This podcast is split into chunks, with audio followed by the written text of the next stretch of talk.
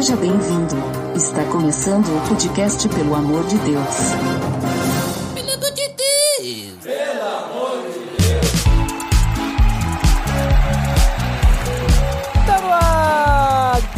Podcast, pelo amor de Deus, eu sou Ed The Drummer e hoje estou com dois convidados para me acompanhar nesse episódio. Direto do Resistência Podcast, Chico Gabriel. E aí, pessoal, olha aí que honra. Depois de vários anos, estou aqui de novo no PADD gravando com o meu amigo. Que bom, hein? Olha só, né, Chico? É verdade, o Chico ele já, já gravou aí diversos episódios do PDD, inclusive link no post pra você conferir aí.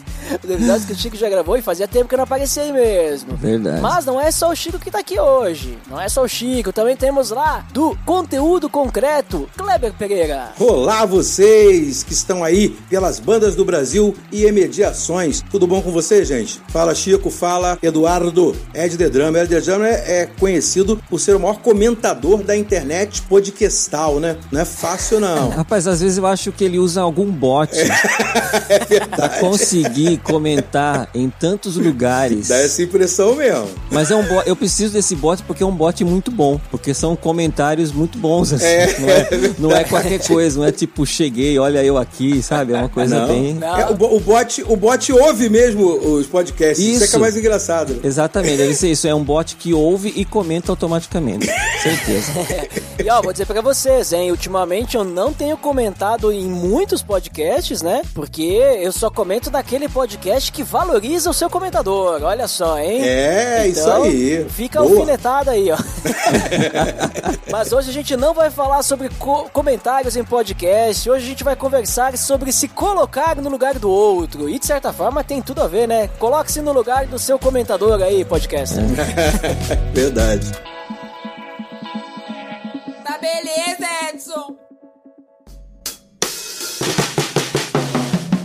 Você está escutando o podcast do site peloamordedeus.org.br e vai ao ar sempre nas sextas-feiras, a cada 21 dias. Inscreva-se no nosso feed para não perder nenhum episódio em peloamordedeus.org.br barra feed barra podcast ou pesquise nas plataformas e agregadores de podcast. Curta nossa fanpage em facebook.com barra oficial PADD. Nos siga no Twitter através do arroba underline PADD. E também no Instagram oficial PADD. Ou entre em contato conosco através do e-mail contato arroba pelamordedeus.org.br.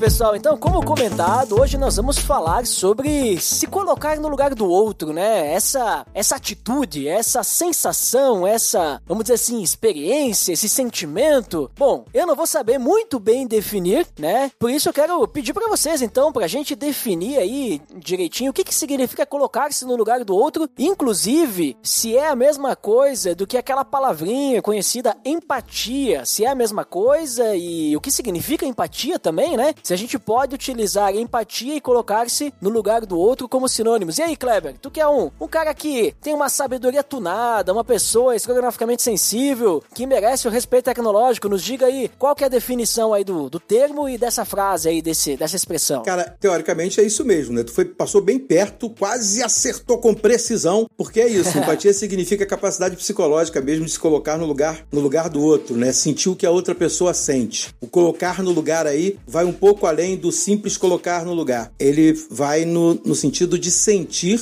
o que o outro sente. Por que, que, que as pessoas têm dificuldade, às vezes, de compreender exatamente o que é o conceito de empatia, né? Ele é pautado aí na ideia de você ser, primeiro, simpático ao outro, né? Você tem que estar aproximado do outro, né? Você tem que se permitir estar próximo do outro, né? Que é o sufixo aí, é o mesmo, né? Por causa disso. Que é a questão de você se aproximar do outro para poder percebê-lo. Só que não basta você perceber, a gente tem duas perspectivas diferentes, né? Empatia e teoria da mente. A teoria da mente seria você conseguir perceber simplesmente o que o outro percebe, conseguir compreender inteligentemente ou intuitivamente o que o outro está sentindo. Uma coisa que, inclusive, os sociopatas, os psicopatas também conseguem fazer, que é compreender como o outro se constrói, até porque, para ser um bom sociopata, ele tem que entender como o outro se constrói. Então, essa percepção do sentimento do outro, ela é o que a gente chama de teoria da mente. A empatia é algo que vai além, é você sentir aquela dor do outro. Por exemplo, os médicos são naturalmente dotados de teoria da mente, porque você tem que entender o que o cara está falando, senão você não faz um diagnóstico, você não sabe o que receitar, você não tem compreensão dos sintomas, mas nem todo médico é tremendamente empático, entendeu? Porque uhum. o sentir o outro ou sentir o que o outro sente pode ser extremamente doloroso, por exemplo, para um oncologista, né? Ele pode ter uma boa carga de teoria da mente, mas ele tem que pegar leve na empatia. Inclusive, a gente tem muitos médicos que fazem exercícios para poder fazer o que a gente chama de suspensão psicológica, porque ele é muito empático e é médico de alguma modalidade, né, de alguma especialidade que força muito a questão do sentimento e ele pode acabar, por exemplo, chorando durante um parto, né? Ou então chorando porque tem que operar alguém e aquela pessoa pode estar muito perto da morte e tal. Então a empatia é essa capacidade de sentir o que o outro sente, mais do que perceber, sentir o que ele sente. Uhum. E aí nessa questão ali, por exemplo, é, essa questão de sentir, né? Estar, vamos dizer assim, realmente na pele do outro, quase, né? Isso. Essa sensação, assim, pra gente poder ter ela, a gente precisa ter passado pelo que a pessoa passou, está passando tudo mais, ou a gente, vamos dizer assim, é um sentimento nosso que a gente consegue projetar, mesmo daqui a pouco não passando por aquilo, né? Vamos dizer assim, que tu usou o exemplo ali do, do médico, o oncologista, né? Tipo, o cara nunca teve câncer,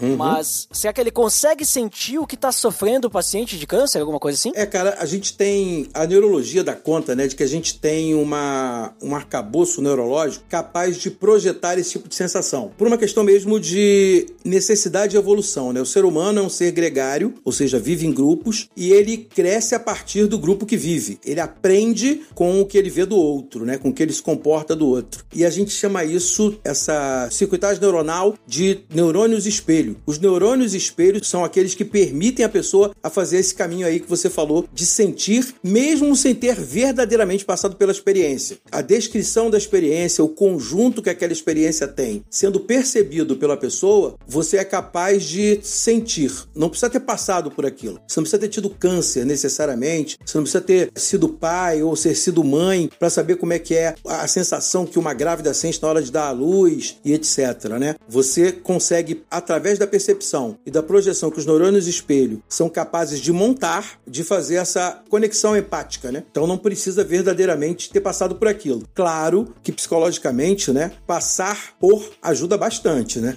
na construção da impressão do sentimento, né, daquela capacidade psicológica. A minha dúvida, até por alguma coisa que o Kleber comentou aí, é sobre algo, por exemplo, eu posso ser empático, mas sei lá, de repente eu não preciso necessariamente tomar uma atitude quanto a isso. Como que eu vou explicar isso? Eu, eu... Tu vai só chorar junto, por exemplo, sem falar isso. nada? Não, é, não, não sei nem se é isso. Talvez isso seria uma atitude também. Mas, por exemplo, eu passo na rua, eu vejo uma pessoa de rua, né? E de repente eu não tenho como fazer nada para aquela pessoa naquela situação, mas eu entendo a situação dela, eu me compadeço da situação dela, eu entendo a dificuldade que ela tem, né? Principalmente em épocas de, de, de frio, né? Como tá, a gente está vivendo ultimamente. E eu falo assim, eu consigo sentir a dor daquela pessoa, eu consigo entender o que ela tá passando, mas às vezes não é suficiente para que eu tome uma atitude. Ah, não, eu vou mobilizar, montar um, sei lá, como que eu vou dizer? Montar uma campanha de arrecadação de agasalhos, vou montar um abrigo na minha casa para receber essas pessoas, etc, etc. Às vezes eu me compadeço dessa pessoa, mas eu não tomo uma atitude efetiva, né? Eu não, não de repente eu não vou levar uma sopa para essa pessoa também, que é bem uma coisa mais comum, vamos dizer, né? Isso pode ser considerado como uma empatia. Eu senti a dor daquela pessoa, porém eu não fazer nada, ou apenas quando eu tomo uma atitude que isso se caracteriza como empatia. Não, na verdade, você colocou muito bem. Isso é que eu chamo de avançar bastante sobre o tema, né? Porque isso junta um pouquinho com o que a gente fala sobre os conceitos bíblicos e a empatia. Porque o que, que tem a ver a empatia com o que a gente costuma falar no, no nosso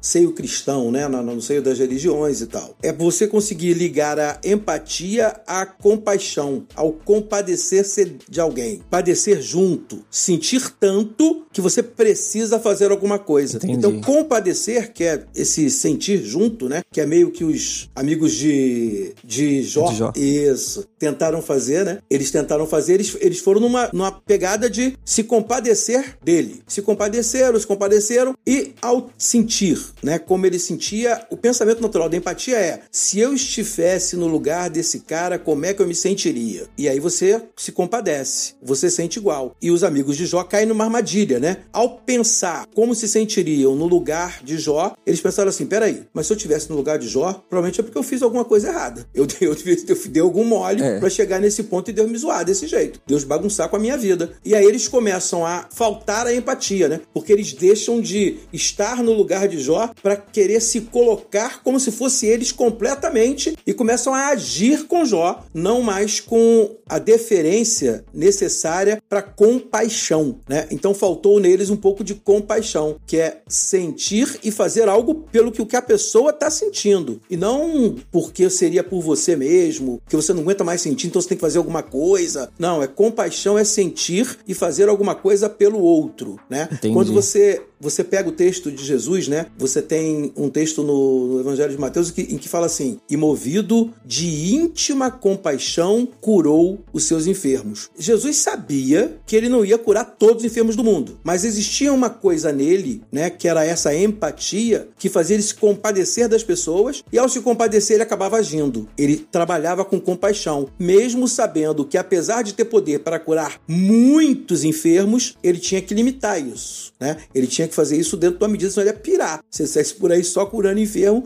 ele ia pirar. Mas existiam momentos em que ele era pego por essa característica do 100% humano dele. Empatia gerava compadecimento do outro e o compadecimento do outro gerava uma ação, que era a compaixão. Uhum. Então seria uma, como se fosse uma empatia, além de, de eu sentir essa empatia, sentir-me no lugar do outro, também me compadeço dele Isso. ao ponto de, de saber desenvolver que... uma compaixão. Exato, desenvolver alguma atitude atitude. Ou, Isso. parafraseando a Bíblia, empatia sem, sem obras é vazia, né? é isso aí. É porque acho que é justamente essa grande, o grande barato, né? Acho que quando a gente percebe que algumas pessoas começam a falhar na empatia, elas obviamente vão ter muita dificuldade também em conseguir demonstrar verdadeira compaixão. Quando você vê pessoas tendo manifestações que são verdadeiramente egoístas, voltadas para si mesmo, pautadas na ideia de que não, a gente tem que ser meritório, cada um faz o seu, você tem que tentar conseguir e alcançar os seus próprios valores, você tem que fazer uma sociedade em que você tenha que ganhar os melhores, os piores têm que dar um tempo, porque se não consegue o problema é deles. Quando você começa a não perceber a necessidade do outro empaticamente, você não se compadece. E se você não se compadece, naturalmente você fica com pouco evento de compaixão, né? Você não consegue eventualmente trabalhar na linha de compaixão. Você às vezes faz o que a gente chama de caridade, né? A gente é caridoso mas o caridoso, na maioria das vezes, ele é alguém que está buscando para si os louros da caridade. Entendi. Ele está fazendo aquilo por algum motivo. Ele dificilmente é um compassivo, um zeloso, mas muitas vezes ele só está preocupado com o que ele pode conquistar ou o que vão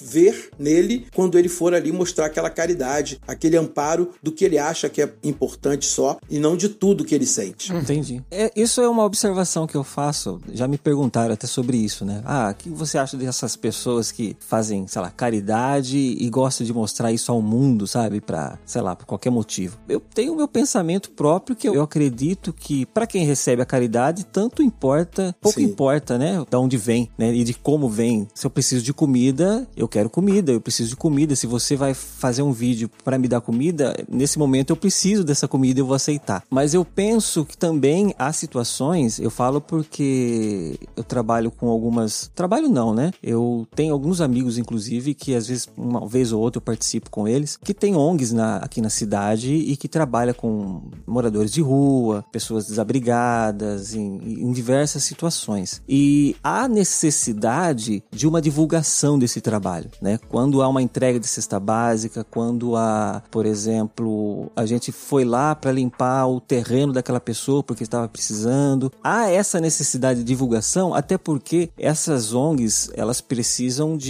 pessoas parceiras que colaborem também com, com eles, né? Porque não tem como fazer sozinho, porque falta dinheiro, não tem ajuda municipal, etc. Então, a maneira de você fazer isso é ratificando o seu trabalho, mostrando para as pessoas o que você está fazendo, né? Se você não faz isso, você vai acabar trabalhando sozinho, porque fala quem é você para vir me pedir uma cesta básica, eu não sei se você vai entregar para alguém, né? E a partir do momento que você entrega e mostra, isso mostra porque você faz um trabalho sério né? Minimamente sério, pelo menos, né? Isso as pessoas vão ver, ah, eu vou entregar essa cesta e eu sei que vai realmente para a pessoa porque eu já vi que essa pessoa já fez isso. Uhum. Mas é uma situação, mas eu sei que há casos mesmo que tem pessoas que, por exemplo, só fazem isso porque querem ganhar likes no, no YouTube, porque querem por algum outro motivo se engrandecer ou melhorar sua reputação na sociedade, etc, etc, né? Então é, é que faço um exercício de empatia até com isso, porque eu preciso conhecer cada caso para poder entender as motivações, né? As motivações eu acho que são importantes. Uhum. Espetacular essa colocação do Chico, né? E aí, novamente, né, se a gente pegar a perspectiva da montagem psicológica e a construção do Jesus que foi aprendendo, essa situação que o Chico acabou de narrar, essa diferenciação que ele colocou muito bem, você vê isso no casamento, né? Naquele casamento nas bodas de Canaã. Se você pega o começo do evento, Jesus está lá numa festa, né? A festa rolando solta, dias de festa, acaba o vinho e o que pedem a ele é que ele tome providência. Como ele não tinha nenhum propósito de aparecer, não era essa a ideia dele, o que ele responde é claro, né? Pô, não é minha hora de aparecer, pô,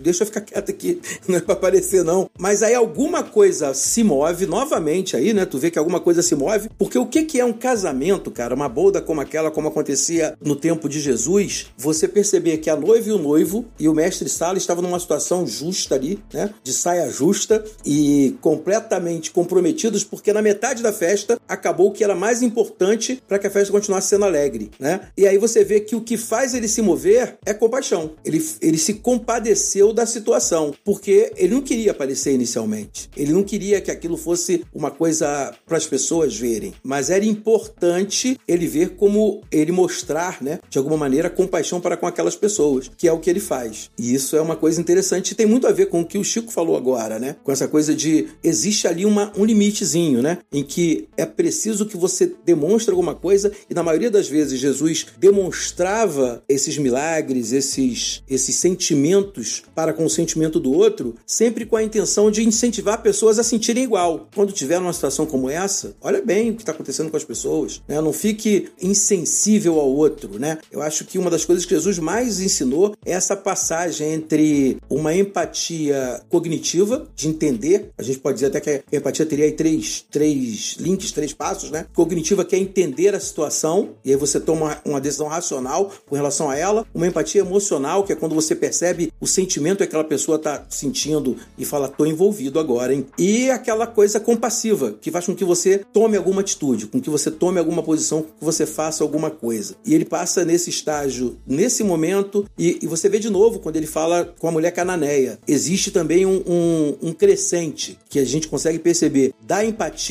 à ação compassiva lá no final. É, isso é bastante interessante. Uhum. Entendi. Legal. É necessário ter um equilíbrio, né? Porque as pessoas às vezes querem viver nos extremos, né? Então, ah, a Bíblia fala que o que tua mão direita faz, a esquerda não pode ver e tal, e não sei o quê. E aí, então, isso significa que se eu fizer alguma boa ação, ninguém pode saber, né? Então eu tenho que agir nas escondidas, né? Eu tenho que ser o cristão 007, sabe? Então, só que é a questão, digamos assim, ter o equilíbrio de entender o contexto, né? E o propósito, porque a ideia é que não somos nós que temos que aparecer diante disso, mas é Deus, né? Isso. E aí alguns vão querer também, não, mas então é Deus, então vou mostrar para todo mundo, né? Porque é Deus, né, galera? Mas aí é o que tô aparecendo na foto. Então também tem o outro extremo, né? É, então é exato. tudo uma questão de, de equilíbrio, né? De contexto e tudo mais, né? Que nem o Chico falou ali da, da ONG, pô, tu tem que mostrar o que tá acontecendo, né? Até para mais pessoas poderem ajudar. O próprio Jesus, né? Que nem tu falou ali, né, Kleber? Se a gente Isso. pegar o evangelho em si, Jesus, ele ia lá, curava as pessoas, mas hoje o que, a gente tá fazendo? A gente fala para todo mundo o que Jesus fez para que mais pessoas possam segui-lo. Então a gente tá fazendo propaganda para ele. de certa forma. Verdade. É interessante que o próprio Jesus, em algumas situações, ele falou, ó, tipo, ó, eu te curei aqui, mas não fala pra ninguém, entendeu? Os carinhos lá falavam. É. Porque A aí- mulher samaritana, né? Exato, é. Não, teve o, teve o cego também que foi Também, curado ali, que não verdade. era pra Também. falar pra ninguém. Até porque era sábado, né? Jesus acho que quis evitar atrito ali com, com os fariseus e tudo, mas aí vai o cego e fala: Não, eu só sei que eu era cego e agora eu tô enxergando. Se é sábado, se é outro dia, eu não sei. Sei que eu tô agora enxergando. E assim, então Jesus, eh, a gente percebia que ele não queria os louros pra ele, né? Ele sabia que de uma certa forma ele, eh, vamos dizer dizer assim, ele não era merecedor. Tô fazendo umas aspas aqui com os meus dedos. Até porque a gente via várias situações em que ele estava no meio da multidão e que a multidão pedia coisas para ele, pedia pão, pedia cura e ele simplesmente desaparecia no meio de todo mundo e sumia, né? Porque ele não queria aquele tipo de atenção, ele não queria ser entendido por aquilo. Ele queria, o que eu penso é que Cristo, em mesmo nos seus milagres, ele está demonstrando mais a compaixão que nós devemos ter pelo nosso semelhante do que a própria compaixão que ele sentia. Ou seja, ele quer mostrar através da compaixão dele, é isso como o Kleber disse, aquela compaixão que eu também devo sentir. Eu posso curar esse cego, então eu vou curá-lo. Você pode, por exemplo, levá-lo até em casa. Você pode ajudá-lo a atravessar a rua. Você pode é, dar um auxílio para ele, sendo da necessidade dele. Então você pode fazer alguma coisa também, assim como eu estou fazendo. Uhum. E a gente tem falado aí de Bíblia já, mas essa palavra empatia aí, essa, essa questão, a Bíblia fala alguma coisa específica sobre isso, no sentido assim, ah, vocês têm que ter empatia, se não tiver empatia é pecado, alguma coisa assim mais direta, talvez até usando algumas outras palavras, né? Mas nessa ideia, assim, vocês veem a Bíblia falando sobre isso? Dá para citar até alguns versículos, né? O uhum. próprio segundo mandamento ali que Jesus falou, que é um dos principais, né? Ama o teu próximo como a ti mesmo, né? Sugestivo, né? É.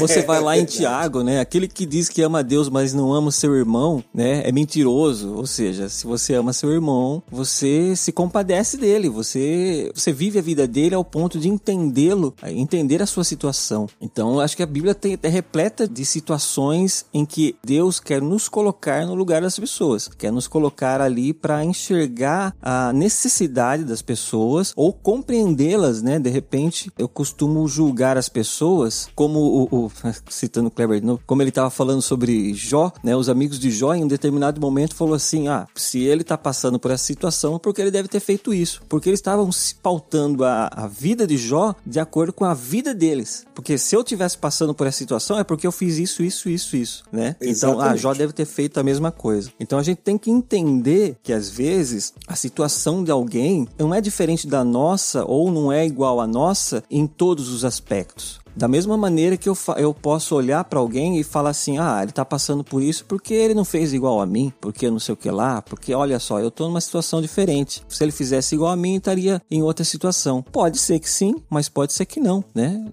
As pessoas têm situações tão diferentes e é importantíssimo a gente compreender a motivação, a situação das pessoas e olhar para elas e entender o que levou elas àquela situação, para poder, não vou dizer nem julgar, mas poder compreender melhor cada um, né? Uhum. Eu acho que a Bíblia, ela acaba, além do, dos passos de Jesus, né? Ela acaba colocando para nós o, o caminho mesmo, né? O caminho que vai da empatia à compassividade, à compaixão. Isso fica muito claro, né? Quando você pega os escritos bíblicos, né? É até a forma que eu acho que eu acho curioso demais, né? É essa forma do Jesus se mostrando, passando pelo processo de sair de um camarada que tinha noção de quem era, noção do que estava acontecendo e se transformando num Deus completamente compassivo na nossa frente. Isso é que eu acho muito curioso. E se você pega as palavras que os evangelhos colocam, né, na boca do, do, do Senhor, você fica ainda mais estupefato, né? Porque é uma série de conselhos no sentido de, viu, como é que eu fiz, como é que eu fui, como é que eu olhei para você. E você vê que até na percepção, na hora de capturar a alma dos discípulos, ele faz algo bastante curioso no sentido de demonstrar uma empatia extrema sobre coisas que, a rigor, ele não deveria ter nem conhecimento, né? E aí a gente pode tirar como exemplo principal a passagem dele com Pedro, quando ele pesca basicamente para Pedro, né? Porque ele era um carpinteiro e Pedro, meio naquela hora, faz meio que um deboche, né? Ah, quer dizer que você tá me falando que é para jogar ali?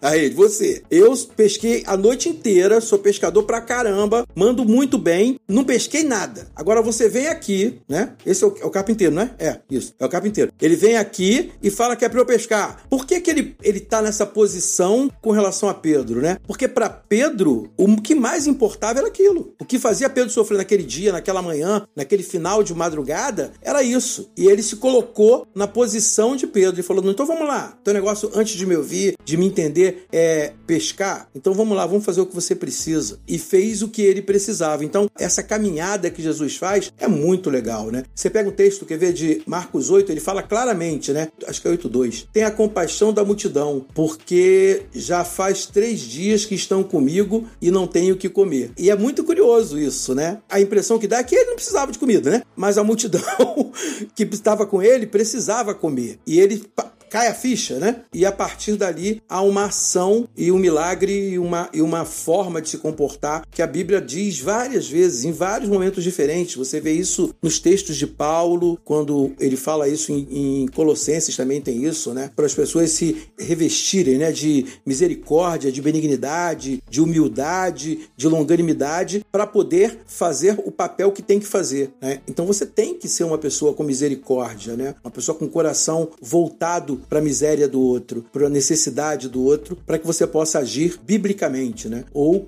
cristianamente. Uhum. Sabe que vocês falando aí sobre esses pontos, eu lembrei agora de um outro que normalmente o pessoal usa para falar sobre empatia também, né? Romanos 12, 15, Paulo falando, né? Alegrem-se com os que se alegram, e chorem ótimo. com os que choram, né? Uhum. Fantástico. Então, fantástico, fantástico. É, é, um clássico, né? é Mas aí vale lembrar também que aí muito cuidado também pra gente não distorcer a palavra. Não, então agora se alguém tá alegre, eu, tenho, eu sou obrigado a ficar alegre. Se alguém está chorando, eu sou obrigado a chorar. E a gente daí uh, pode ter algumas aberrações, né? Uhum. Eu lembrei daquele filme, não sei se vocês assistiram, mas é aquele. Também não recomendo muito, né? Um filme para maiores de 18, né? Um filme de terror. o Midsommar. Tem um momento lá do filme que acontece algo semelhante a isso, né? Uma empatia, né? Só que exagerada, chega a ser bizarro aquilo, né? Porque tem uma, uma pessoa chorando e aí um monte de pessoas ao redor se juntam para chorar com aquela pessoa, mas só que é um choro falso, é um choro de imitação, não é empatia, né? É uma imitação. As pessoas estão imitando para poder estar junto. Só que quando o Paulo escreve isso aí, ele não tá falando sobre isso. Ele tá falando daquilo que o Chico trouxe antes, que vem primeiro do amor, né? É esse sentimento. Então eu tenho que amar o outro como a mim mesmo. Então eu tenho que, vamos dizer assim, é, é, esse sentimento de me alegrar, ele tem que primeiro, aquilo que tu tava falando agora também, né, Kleber? Uhum. Ele tem que primeiro entender o outro para que eu possa me alegrar como ele está se alegrando, né? Então não é uma imitação, não é uma alegria vazia, um choro vazio, né? E daqui a pouco eu também não preciso chorar, mas só de eu entender o problema do outro e participar daquilo e daqui a pouco tentar achar uma solução, não sei, né? Mas é essa a questão, né? O problema é que também é, às vezes o pessoal quer exagerar exagerar, né? Aí saem umas aberrações aí, né? Você falando agora, eu me lembrei daquelas unções, né, que tem agora, né? Unção do riso, unção do choro, que o pessoal faz é. e a igreja inteira chora, e a igreja, e a igreja inteira ri, e eles entendem isso exatamente como o texto que você colocou, né? Sorrir com os que sorriem e chorar com os que choram. É aquela coisa de um processo catártico, de uma catarse que está acontecendo naquele momento, que muitas pessoas estão ali só repetindo e não estão envolvidas de maneira alguma, né? Não é empatia, né? Não é empatia, certamente. É, não, não entender exatamente o propósito, né? Só entende, tipo, ah, falou para rir, então vamos rir, né? né? É, é, Jesus conta uma parábola, inclusive, que fala exatamente de uma situação parecida, que é daquela do homem que tem uma dívida e aí chega o cobrador e, e fala, ó, oh, você tem que me pagar, porque senão você vai preso. Aí esse homem conta a situação, olha, mas eu tô passando por isso, passando por isso, passando por isso, e, e eu, sabe? E, e, aí, aquele credor, ele entende a situação daquele homem e fala: ah, então tudo bem, então você tá perdoado, tá bom? Fica tranquilo e de boa. Aí, esse que foi perdoado encontra outro que devia para ele. E é uma, uma quantidade, um, um valor até muito menor do que ele devia para o outro, né? Aí ele encontra essa pessoa e essa pessoa também conta a sua situação, diz o que está passando, toda a situação terrível que está vivendo. E só que não tem. Esse não tem compaixão com aquele que está devendo. E aí, a partir do momento que aquele credor primeiro fica sabendo que esse não teve compaixão do outro, aí ele fala: ah, então se você não tem compaixão de quem te deve, por que eu devo ter, né? Compaixão de quem me deve. Então você vai preso também. Então é a mesma situação. A gente tem que entender que a, como que eu vou dizer, a motivação das pessoas. Por exemplo, eu tenho que saber se a sua situação carece de compaixão ou se você está falando isso porque você quer receber só algum favor, alguma coisa. A gente gente entende, eu falo porque conheço muita gente às vezes que tem o, o dom de pedir, vamos dizer assim, né? A pessoa ela, ela tem um vício. Eu, eu conheci uma mulher, inclusive, que na igreja a gente dava roupas, tem o bazar, né, que os, os irmãos levam agasalho, levam roupas para a igreja para serem distribuídos para aqueles que precisam. E essa mulher sempre pedia muita coisa. Aí até que um dia foi descoberto que ela pegava roupas, ela usava as roupas, em vez de ela pelo menos lavar a roupa, ela jogava, enterrava fora e ia pedir mais, né? Então, seja, aí parou de se dar para essa pessoa, por quê? Porque ela estava tendo uma atitude errada de má fé, inclusive com a compaixão, com a empatia que as pessoas estavam tendo dela. Ou seja, ela estava sendo uma aproveitadora da boa fé das pessoas, né? Então, acho que por isso que eu volto a dizer, entender a motivação das pessoas é uma coisa muito importante para a gente poder exercer essa compaixão também.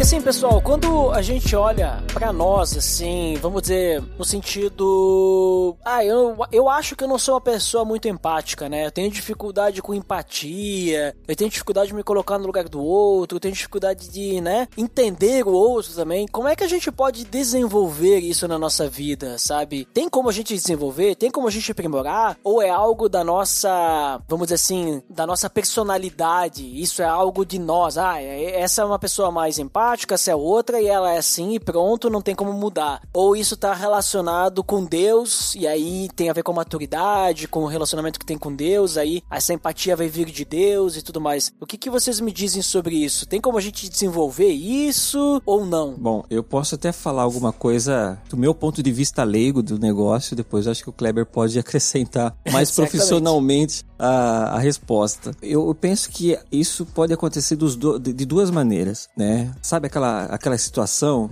que a, a pessoa não, não entende ninguém? Você vê isso muito em filme, sabe? Aí depois ela é levado a uma situação onde ela convive com pessoas que têm necessidade ou que, ou que passa por coisas que ela não via e aí ela aprende a valorizar as pessoas ou entender as pessoas e tal. Isso pode acontecer muito e eu acredito que isso é real porque se a gente desconhece, se a gente ignora, se a gente não toma conhecimento das mazelas do mundo, das mazelas das pessoas, do que as pessoas sofrem, dificilmente a gente vai se compadecer, porque eu só posso me compadecer daquilo que eu observo, daquilo que eu tenho conhecimento, daquilo que eu vejo, né? Então, conforme eu começo a ver isso com mais intensidade, isso tende a aflorar muito mais em mim. É claro que eu sei que há situações psicológicas também que podem impedir que essa compaixão se desenvolva ou que alguma alguma empatia nessa pessoa se desenvolva, mas eu acredito que em grande parte isso ajuda como um bom gatilho para desenvolver a empatia. Quando eu conheço mesmo a situação das pessoas. E, e o contrário disso pode acontecer também, que é quando eu vejo muita coisa errada em algumas ou pessoas que usam de má fé, é aquela coisa tipo, ah, eu só tenho notícias de pastores que roubam o dízimo. Então eu vou generalizar e achar que todos roubam o dízimo, então por isso eu, sei lá, eu não pago mais meu dízimo, eu vou começar a falar mal de dízimo na, nas redes sociais, eu vou achar que todos os pastores são ladrões, etc, etc, etc. Então, se eu me alimento apenas daquilo que eu acho que eu devo me alimentar, isso vai refletir em mim de alguma forma. Então, a mesma empatia que eu posso desenvolver vendo as situações das pessoas, entendendo o sofrimento das pessoas, eu posso criar uma apatia quando essas situações se mostram falsas para mim também. E sendo que é, a gente volta naquela coisa, são dois extremos, né? E os extremos você tem que tomar cuidado. Só tem que tomar cuidado de não ver somente a falsidade e tem que tomar cuidado também de não ver todo o sofrimento do mundo, porque você, ser humano, não vai conseguir resolver todos os problemas do mundo e você vai sofrer muito com isso. A empatia, ela tem uma dose que ela pode ser ruim para você também. É curioso, né? Isso que o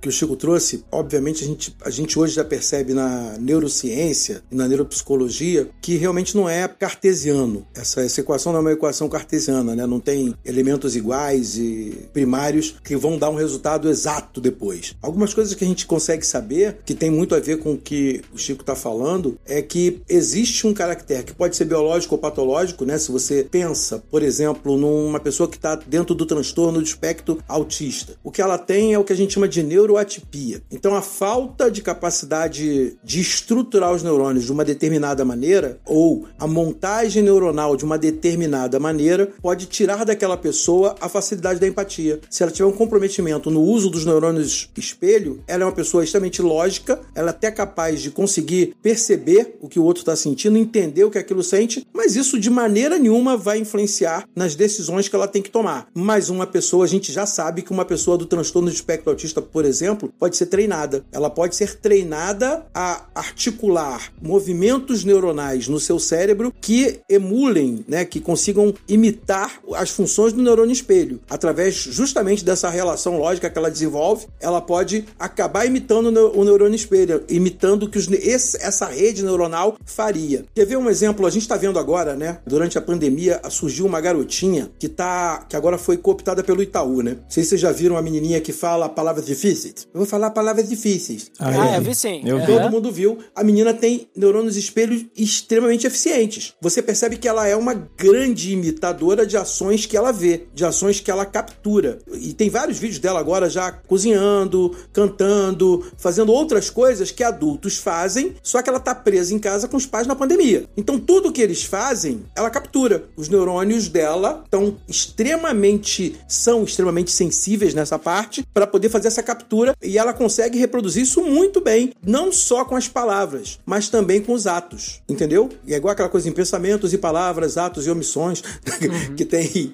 que tem a, na, na profissão católica, né? O que ela consegue fazer e estão treinando ela cada vez mais para estar sensível ao outro e responder como se ela entendesse o que aquilo é. Talvez ela não saiba o que, o que é um paralelepípedo. Ela nunca viu um, mas ela, ela sabe, dizer, dizer exatamente como a pessoa disse, entendeu? Ela não sabe o que é um ornitorrinco, talvez nunca tenha visto um, né? Mas ela sabe repetir aquela palavra inconstitucionalissimamente, como ela já fez, né? Ela consegue reproduzir completamente. Ela não tem o sentimento daquilo, mas ela tem uma capacidade de espelhamento do outro que é absurda. Se ela for treinada a transformar isso em sentimento, é óbvio que ela vai ser espetacular, né? Assim como acontece com, com o autista, né? No caso do autista é o contrário. A falta dessa, desse arcabouço faz com que ele tenha muita dificuldade de desenvolver essa questão aí do se colocar no lugar do outro e agir como se fosse, né, naquele lugar. Tem uma situação, uma vez que aconteceu na, na minha igreja isso, né? Era um culto de infantil, né? Um culto de crianças e seria um sábado e um domingo. E eu era técnico de som nessa época e quem ia pregar era um garotinho de aproximadamente oito anos, mais ou menos. Não devia ter muito mais que isso. Aquela pregação pentecostal e tal, né? Aí ele pregou o primeiro dia e tinha um determinado momento que ele ia cantar uma música, uma, uma canção e depois continuar com a pregação. Ele havia me passado a,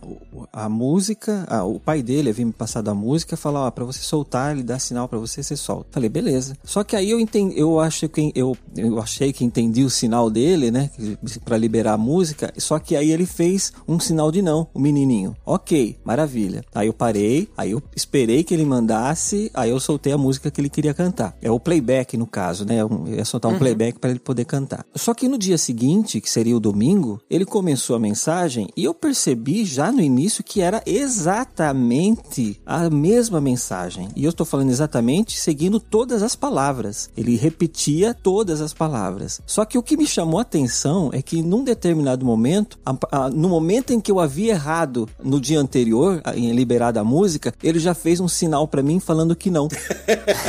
Entendeu? Entendi. Então, ou seja, ele já pensou que eu ia soltar no mesmo momento a música na hora errada, né? Que eu tinha soltado no dia anterior. Ele já, ele já se adiantou e falou: não, não solta agora, né? Mas eu já estava preparado, né? Então eu já sabia. Mas enfim, é essa repetição. Isso. E você percebe que ele estava falando coisas interessantes, coisas bíblicas, e porém você percebe que ele não compreende aquilo que ele diz. Ele apenas diz, uhum. ele apenas fala, ele apenas reproduz aquilo que foi instruído. Tanto que ele. E quando eu falo a repetição, ele diz exatamente, foi uma coisa totalmente decorada do sábado e do domingo. Então é, é nesse momento que eu falo até que ponto existe uma validade nisso, né? Será que é importante, por exemplo, a gente cuidar primeiro da, do resultado e depois a gente trabalha as motivações ou vice-versa, né? Eu não sei. É, em se tratando porque assim, o que acontece? O ser humano ele é uma construção cognitiva, né? De fato, ele, ele, ele é uma construção de conhecimento. Algumas pessoas, e aí a Bíblia é claríssima nisso também, né? Algumas pessoas nunca vão conhecer completamente, né? Quando Paulo fala de você olhar o homem no espelho para poder conhecer quem você é, é uma verdade, né? Essa criança que a gente está falando, né? Tanto a menininha que está aparecendo aí na internet, a lourinha da, das repetições de palavra, quanto esse garoto, quanto várias outras crianças que conseguem emular, né? Repetir, fazer de conta, trazer à realidade um comportamento que ela viu e que ela achou que, que sabe qual o caminho que aquele comportamento está tendo, isso é interessante, mas ele tem que avançar, tem que evoluir para que aquilo possa ter a validade precisa. E aí a gente volta para aquela coisa, né? Compreender, entender é uma necessidade da empatia. Os neurônios de espelho e a capacidade neuronal extremamente bem formada, como acontece com essas crianças que a gente citou aqui, porque isso fica claro de que ela tem uma formação neurológica diferenciada, uma capacidade biológica ali implantada para aquilo, isso é um, um aspecto apenas. Aí ela tem que partir para o próximo aspecto, que é a cognição daquilo, o entendimento daquilo, para depois chegar ao, ao, ponto de transformar aquilo em sentimento, né? Que a gente fala, que a gente chama na, na, na, na no meio cristão, né? De conhecer e prosseguir em conhecer o Senhor. Quando uma coisa é o impacto inicial de você entender quem ele é, e a gente entende um belo dia e fala caramba, e agora, né? E a partir daí a gente vai crescendo em conhecimento entendendo tudo o que aquilo representa. O que que ele quer de nós, qual o propósito de ser como somos, e essa criança pode se tornar, daqui a muito tempo, um grande pregador com toda a compreensão do que isso representa, aproveitando essa parte. Mas hoje, provavelmente ela não passa de um demonstrativo do poder de Deus, sabe? Porque é uma é realmente um, uma coisa espetacular a gente pensar o que Deus é capaz de fazer na vida de alguém tão pequeno, por uma construção que ele montou, por uma construção que ele fez. E como uhum. se a gente tiver junto com essa criança, se a gente se comprometer com ela, se a gente tiver empatia ao que está acontecendo com ela, se nós formos gente, como gente tem que ser para essas crianças, elas vão realmente ser espetaculares. Uhum. Mas aí depende um pouquinho de nós, né? Isso parece música, não parece? Depende de nós. não, mas é, é realmente, agora eu entendi o que você quis dizer. Realmente tem muito. É, você tem razão nisso que você quer dizer mesmo. O ruim é que é bem, é bem dentro do que você falou, né? O ruim é que, é exatamente como você disse, a questão da validade. As pessoas às vezes dão valor, o Chico, é ao que está acontecendo ali, como se aquela criança fosse um mini adulto, de fato. Quando ela não é um mini adulto. Uhum é que a gente está falando uma, uma coisa muito específica, mas eu vejo na minha, eu falo isso na minha própria vida, né? Você está falando da questão de crescimento, até de um amadurecimento emocional, vamos pensar assim. Eu tinha muitas coisas que eu questionava durante a minha vida toda, principalmente de adolescente ou na, na juventude, e que eu não entendia muito a questão de tradição, muita coisa que a gente fazia por rotina ou por simples repetição, vamos dizer assim. E aí você tem um momento que você para e se pergunta por que, que eu faço isso. Hoje em dia eu compreendo tanta coisa, assim, que tanta coisa que essas tradições ou essas repetições trazem de bom que eu fazia sem compreender e hoje eu compreendo e faço com muito mais motivação, porque eu, eu, eu as entendi. Eu acho que elas já estão dentro de mim, eu sei a razão porque muita coisa eu fazia e, e porque agora eu continuo fazendo. Muito bom. Uhum. Mas quando a gente fala de ambiente de igreja, né, e relacionamento entre cristãos, nós temos muito a a ideia da empatia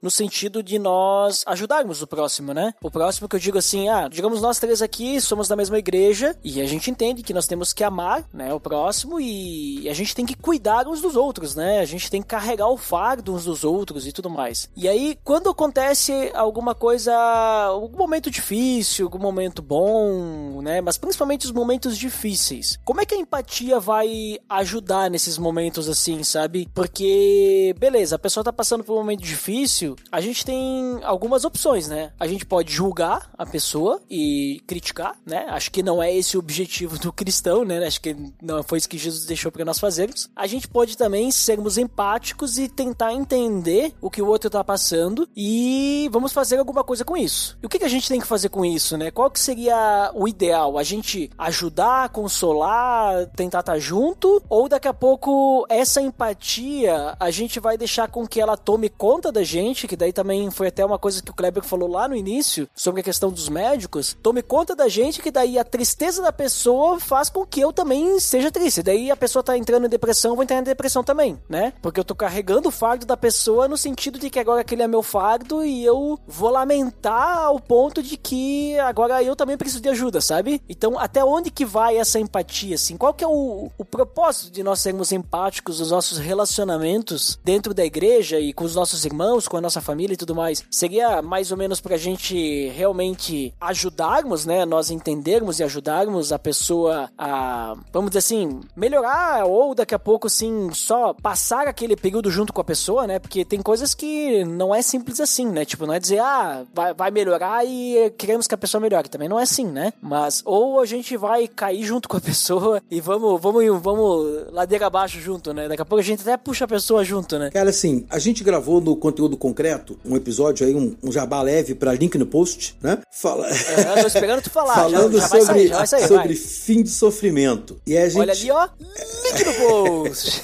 e a gente falou sobre três óticas diferentes, né? Um pouco mais filosófico, psicológico e teológico. E acho que ela fala um pouco disso que você colocou agora, Ed. Eu acho que muito do que a gente conversou lá sobre a, o fim do sofrimento, e aí a, a, gente falou de um livro, né? Eu falei com o Maurício Nesse programa, e ele fala do livro dele, né? O fim do sofrimento, que é uma brincadeira de termos, né? Ele brinca com o termo o fim do sofrimento, como a gente vê em algumas igrejas neopentecostais que falam que você tem que parar de sofrer, né? E ele brinca com essa expressão falando da finalidade do sofrimento, que existe no sofrimento uma finalidade. Uhum. E aí aponta muito para isso que você falou. Às vezes tem que chorar junto, né? Mas não pode se olhar para a finalidade, você não pode se perder completamente, porque na finalidade pode aquele cara pode depender de alguém lá no final que ajude ele. E se você entrar em depressão junto com ele, já era, né? Não vai, a finalidade não vai ser alcançada. Vai precisar de outro que ajude os dois, né? Exatamente isso, né?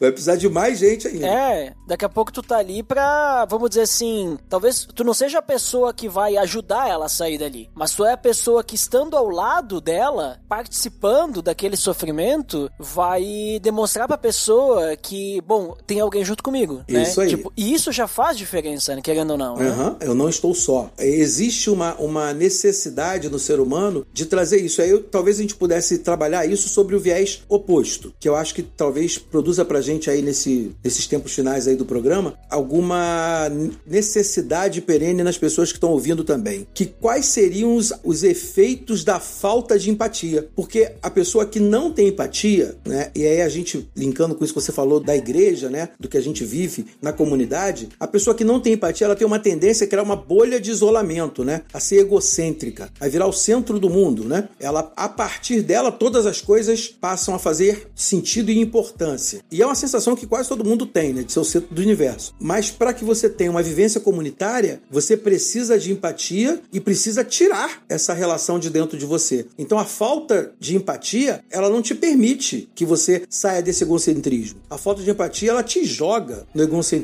Do mesmo jeito que a falta de empatia te joga na indiferença. Quando você não é empático ao outro, quando você não consegue sentir ele verdadeiramente, completamente, chorar com os que choram, alegrar com os que se alegram, quando você não consegue, é porque você é indiferente. E as pessoas costumam até dizer, né, que o contrário do amor não é ódio, né? Ódio é amor em superávit, em, em doença, né? O contrário do amor é indiferença, né? Então a pessoa que não é empática, ela se torna indiferente. A pessoa que não desenvolve empatia, ela se torna indiferente. Então talvez a gente pudesse pensar que para que você seja na comunidade o que você precisa ser para usar a empatia, você tem que não ser egocêntrico, você tem que não ser indiferente. E uma outra coisa que eu acho importantíssimo, que infelizmente a gente está vivendo hoje nessa sociedade líquida e a gente está ficando uma coisa que não cabe ao cristianismo, não cabe à vivência comunitária, que é ser superficial. Quem não é empático é naturalmente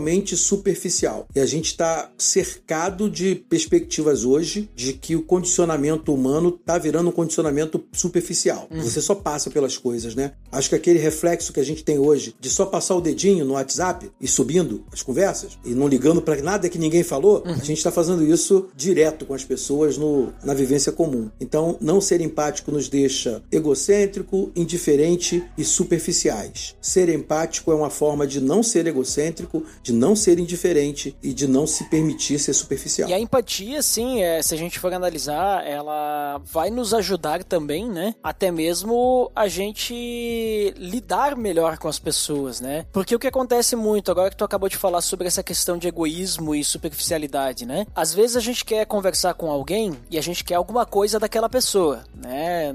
A gente quer algo em troca, ou, né, a gente tá trabalhando junto em algum projeto e tudo mais. Mas a gente tá sempre tão focado naquilo que nós queremos, né? Naquilo que é importante para nós ou é importante para o projeto que a gente esquece que do outro lado, né, da nossa conversa, existe uma pessoa também lá, né, com seus sentimentos, com os seus problemas, com a sua vida pessoal, com a sua fé e tudo mais, né? Existe uma pessoa completa ali do outro lado, né? E essa pessoa, a gente precisa entender que, digamos assim, aquilo que a gente falar, da forma como a gente falar, vai ser recebido pela pessoa de uma forma diferente do que nós entendemos, né, que nós estamos falando. Então é muito importante nós buscarmos essa empatia no sentido de entender o outro, entender quem que é essa outra pessoa, entender o papel que aquela pessoa desempenha daquilo que a gente está fazendo, entender o seu, o seu sonho, os seus desejos, sei lá, né? Mas realmente se relacionar, né, para que a gente possa então trabalhar com essa pessoa, se relacionar com essa pessoa de uma forma mais, vamos dizer assim, profunda, direcionada, com propósito, né, impactante também, porque eu vejo assim que nas igrejas tem muito esse problema. Esse, esse problema acontece muito assim, que é a falta, vamos dizer assim, de entender o outro. Nas igrejas assim se, se promove muito o amar o próximo, né? E a gente tem que amar, mas esquece-se que o amar o próximo também tem relação com entender o próximo, né? Não é simplesmente, vamos dizer assim, ah, sim, eu amo e tudo mais. Aí, ah, porque gente, nós todos temos que amar o próximo, a pessoa tem que entender o jeito que eu falo. Não, não é bem assim. O amar o próximo tem que também buscar entender o que, que o outro tá passando, né? Porque às vezes a gente vê alguma coisa acontecendo, uma situação acontecendo, a gente escuta algo, nós já julgamos, né, o que aconteceu, né? Nós já decidimos o que aconteceu, já decidimos por quê, o motivo e tudo mais, sem nem ter falado direito com a pessoa e ver o que realmente aconteceu, o que, que ela tava sentindo, o que, que ela, por que, que ela tomou aquela decisão e tudo mais, né? Então eu vejo que isso acontece muito, assim. E fora da igreja também acontece, né? Só que fora da igreja não se tem essa ideia, né, de que nós temos que amar. Então, vamos dizer assim. É mais compreensível. É, muda um pouco a perspectiva, né? E aí, vamos dizer assim, não se espera isso. Então, eu acho que dentro da igreja acaba, acaba ficando assim mais, mais feio a situação, né? Não sei se, se vocês também percebem isso acontecendo e, e essa necessidade realmente da empatia, né? Eu percebo isso um pouco e eu meio que relaciono ao que, tudo bem, a gente nunca, mesmo numa convivência mais direta, a gente nunca conheceu exatamente como as pessoas são, né? Com certeza. É, não, não, tem, cada pessoa tem o seu, seu lado íntimo, o seu interior e por mais que eu conviva com ela, não a conheço na sua profundidade. Mas eu percebo que hoje, até pelo que o Kleber estava falando, a gente conhece as pessoas muito mais superficialmente do que conhecíamos antes. A uhum. gente só conhece, e eu vou falar isso de experiência própria, num sentido de que eu passei por uma situação assim e de uma certa forma eu meio que parti para outro lado quando eu percebi uma anomalidade em mim. Teve um, um período, eu não me afastei da igreja, eu, eu, apenas me afastei das atividades da igreja. Eu ia ainda todo, ia sempre para a igreja ali, mas ficava ali mais próximo da porta para esperar o culto acabar para ir embora e acabou, né? Fazia a minha rotina natural e, e ir embora para casa. Não me relacionava com as pessoas ali da minha igreja. A única relação que eu tinha era só por redes sociais. Então eu vi o que as pessoas postavam, eu criticava o que as pessoas postavam, eu era contra muita coisa que era dito e eu comecei a julgar as pessoas pelo que elas postavam em redes sociais. Mas aí de um determinado momento, até por causa da pandemia, a minha igreja sempre foi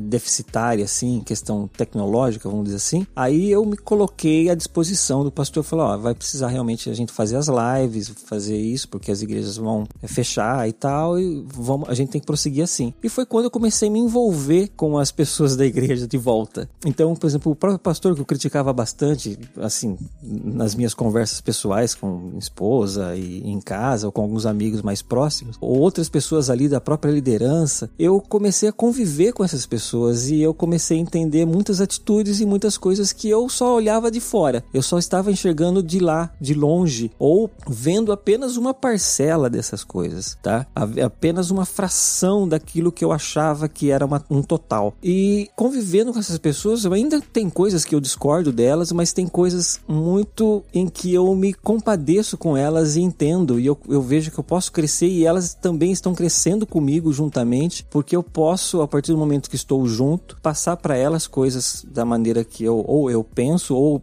da maneira que eu acho que deveriam ser e cabe a elas, lógico, analisar se faz bem ou faz mal. Mas eu consigo conviver e entender mais as pessoas quando eu me, comecei a me aproximar delas, quando eu comecei a conviver, andar mais junto, né, como se diz por aí. Porque quando você começa a enxergar só de longe, a gente tende a ter essa apatia às pessoas. Então qualquer coisa eu posso criticá-la porque as pessoas são muito diferentes de mim em tudo, mas quando elas estão mais perto, elas são próximas a mim em muita coisa também. Então eu, eu penso que essa empatia ela parte de um princípio de que para conhecer as pessoas eu tenho que conviver com elas, eu tenho que estar junto ali. Eu penso que, por exemplo, os próprios amigos de Jó, se eles não tivessem ficado junto com Jó apenas em silêncio e tivessem conversado um pouco mais com ele, entender a situação, entender por que ele estava, ele estava passando por aquilo, talvez eles não fizessem as críticas que eles fizeram à situação de Jó. Não, e esse caso de Jó, né, eu acho que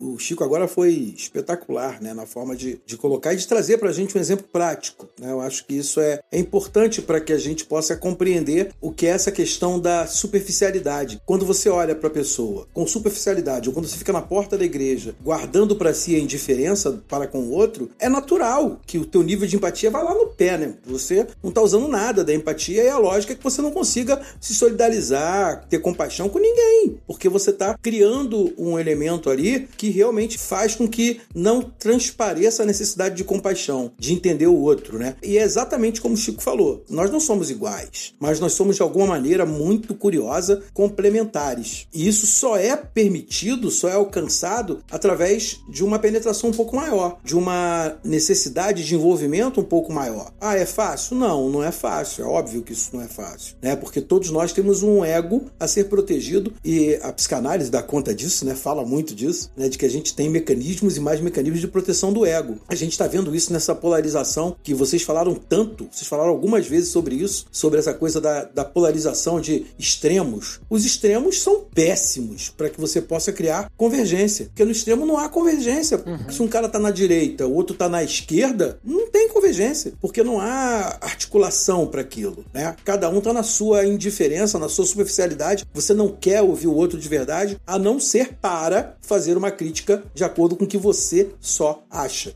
Você não está é, permeado pelo outro, você não está comprometido com o outro, né? São elementos que são necessários para que você possa desenvolver uma relação saudável, profícua, que cresça e que faça todos crescerem. E é o que o Chico colocou. Se você está, mesmo você estando, às vezes, na comunidade, é óbvio que vão ter momentos em que a gente, com licença da expressão, né, enche o nosso saco mesmo, né, de estar tá junto, de estar tá perto, e, e isso acontece com tudo, né? A gente pode gostar muito de comer pudim, mas um belo dia você enjoa. E aí você tem que passar um tempão sem comer pudim.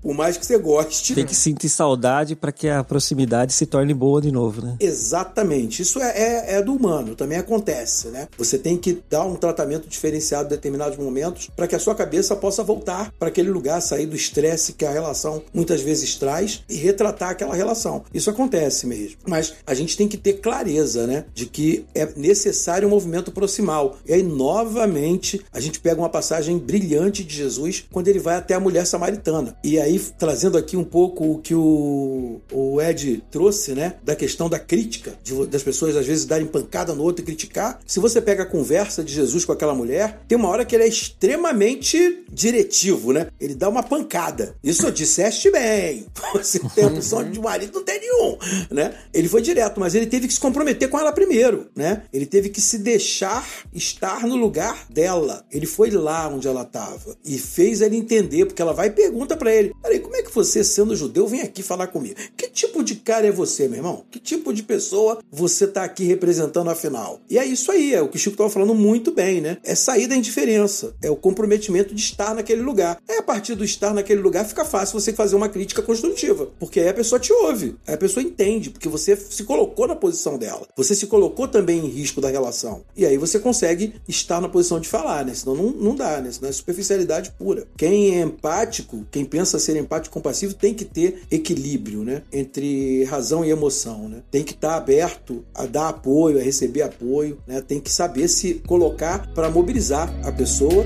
e ser mobilizado por ela, ser afetado. Show.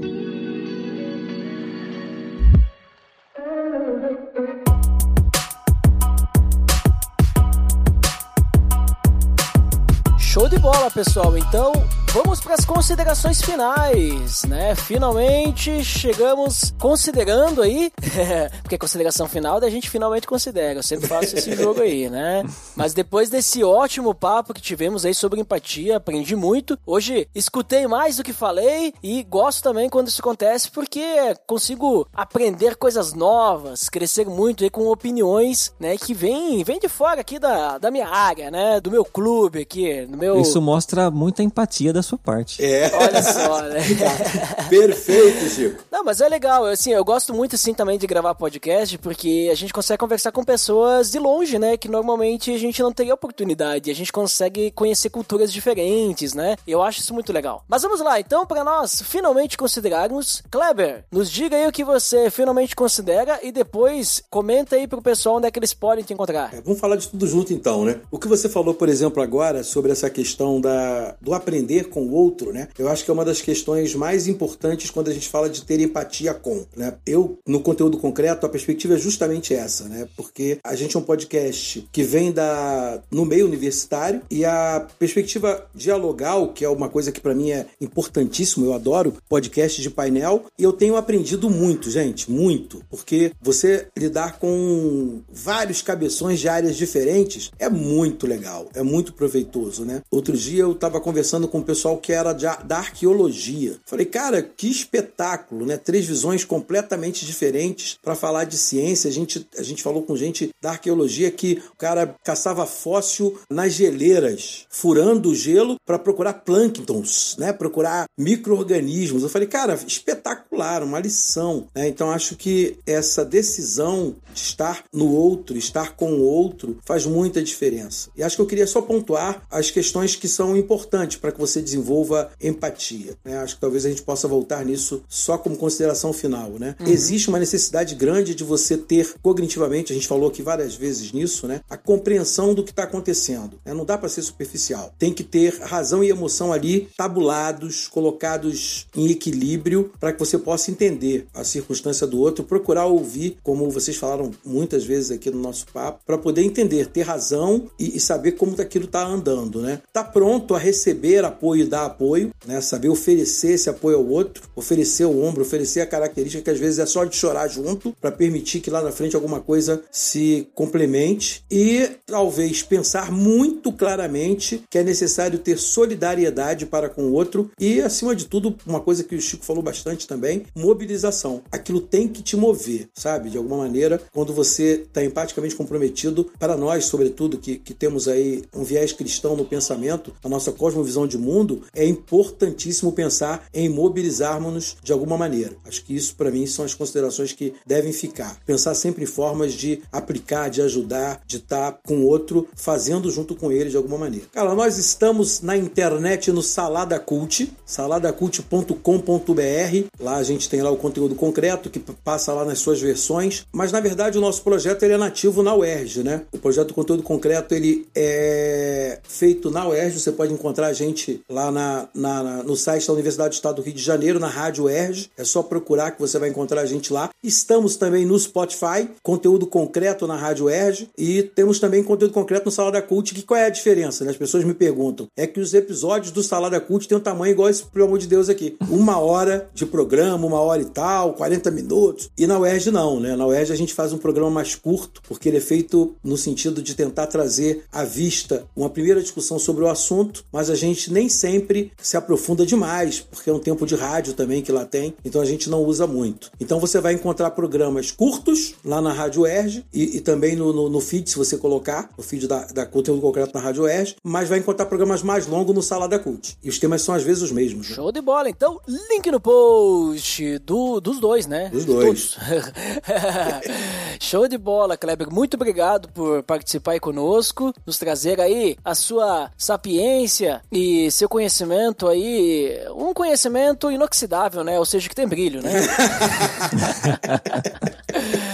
É, e agora também, para finalmente considerar, Chico Gabriel, nos diga aí suas considerações finais, depois onde é que o pessoal te encontra. É, não tem muita coisa a considerar, acho que eu consegui falar tudo assim durante o próprio podcast. O que eu só quero dar uma reforçada é o que foi muito falado, né? É tipo, é cuidado com os extremos, exatamente de não se afastar demais ao ponto de você ficar apático às pessoas, apático às situações em que você poderia demonstrar compaixão paixão e nem às vezes entrar numa pira de que você tem que fazer tudo para todo mundo e ajudar todos porque você vai encontrar a sua própria incapacidade nisso e aí você vai acabar sofrendo mais do que vai estar tá ajudando. Então é, é, é, importante você ter essa temperança em, em, em se aproximar para ajudar, mas não se afastar para evitar, tá bom? Então essa é, essa é bem interessante que possa ficar para vocês e, e, e treinar, né? Isso eu, eu, falo que empatia é uma coisa que é um pouco treinável. Eu falo porque em uma situação, até o, o, o Ed tinha comentado sobre isso, mas uma vez um amigo falou: Ah, Chico, aconteceu um, um, uma coisa, tá sabendo? A gente tá indo para lá e que era do episódio Brumadinho, né? Quando aconteceu lá. Uhum. Ele falou: Você quer ir junto? Ah, eu vou. Eu confesso que eu fui pela aventura, tá? Não foi, não foi intencional de tipo, vou lá porque eu quero ajudar todo mundo. Mas aí você tá lá, você começa a ver o sofrimento das pessoas, você começa a ver a situação em que tudo tá acontecendo, em que, em que você tá ali, você pode fazer alguma coisa. E aí você começa a fazer as coisas, você começa a conviver, ouvir as histórias das pessoas, pessoas passando por situações que você nunca imaginou na sua vida. Um, um só exemplo de uma, eu encontrei uma mulher aproximada dos seus quase 50 anos ali e que havia perdido o marido, havia perdido a mãe, havia perdido os dois filhos e tinha ficado sozinha sozinha. Só ela tinha sobrevivido na casa dela. Aí eu fiquei pensando em que que eu falo para uma mulher dessa? Em como que eu posso ajudar uma mulher dessa? O que que eu vou dizer para ela? Falar que eu entendo a situação dela? Falar que eu consigo, sabe? Tem situações que a gente não consegue. Aí você se encontra na incapacidade de tomar uma atitude. E aí eu acho que cabe muito bem, talvez só mostrar que você tá ali. Olha, eu tô aqui, eu tô vou chorar com você, eu vou se eu puder sofrer com você, eu vou sofrer com você para você não sofrer sozinho porque tem momentos que a gente não tem o que fazer. Foge da nossa capacidade, foge da nossa mão, foge da nossa da nossa força mesmo, né? Uhum. Então, é isso que a gente tem que compreender. Às vezes a gente pode fazer o mínimo, ajudar o máximo fazendo o mínimo, e às vezes a gente tem que fazer muito mais para tentar ajudar só um pouquinho também. E sobre me achar, enfim, eu sou um cara do mundo, sou um cara que vai estar tá aí por vários lugares, então vocês podem me achar de vez em quando lá no, do, no Barquinho, que o pessoal tá gravando agora. Tá lá em parceria com o podcast do, do Grupo Ictus lá, né? Que é um podcast de, de um clube de leitura. E tá lá em parceria, então uma vez por mês sai o episódio do No Barquinho, tô editando para eles. Tem também do podcast do, do Ictus, que vocês podem ouvir fala muita coisa lá sobre livros, sempre tem conversa com pessoas bem interessantes lá acerca de leitura. Às vezes eu também tô lá também falando coisas que não tem muito a ver, mas dá para ouvir. E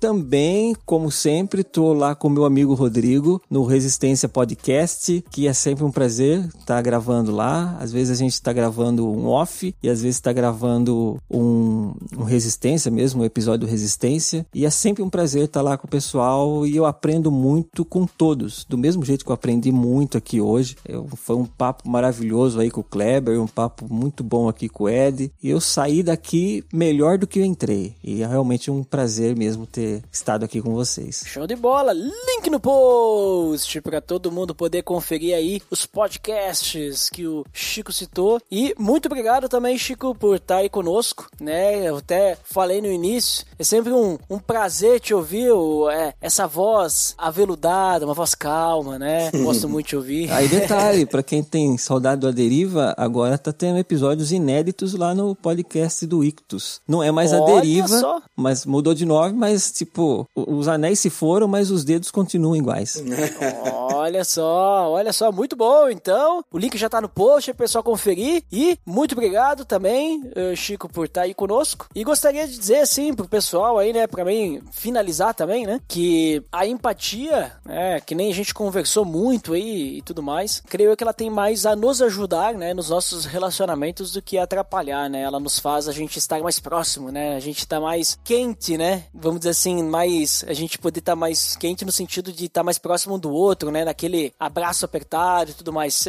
Mesmo que nesses tempos aí que a gente tem passado de pandemia e tudo mais, tenha dificultado essa questão física, mas na empatia a gente ainda pode ter esse calor no coração, né? Então, que a gente possa realmente buscar deixar Deus trabalhar em nossas vidas, né? Trabalhar através do Espírito Santo nos nossos corações, para que a gente possa realmente ter esse amor que só vem dele, ter esse esse sentimento de querer se importar com o outro, né? Querer estar próximo do outro, querer se colocar no lugar do outro, né? E que toda essa compaixão, essa esse se compadecer, toda essa questão da empatia, né, possa realmente ser algo uma realidade assim nas nossas vidas, nas nossas igrejas, nos nossos relacionamentos, porque através disso, né, desses relacionamentos, vamos dizer assim, verdadeiros, né, não relacionamentos superficiais, é que o amor de, de Cristo vai ser percebido, né? Eu recentemente eu conversei com, com uma igreja, né, que eu fui pregar e tudo mais, é sobre ser sal da terra e ser luz do mundo. E o texto lá que Jesus fala no Sermão do Monte sobre isso, ele diz que a questão da na parte de ser luz, né? Ele fala lá no finalzinho assim dizendo que através das boas obras que nós praticarmos, as pessoas vão glorificar a Deus, né? Então,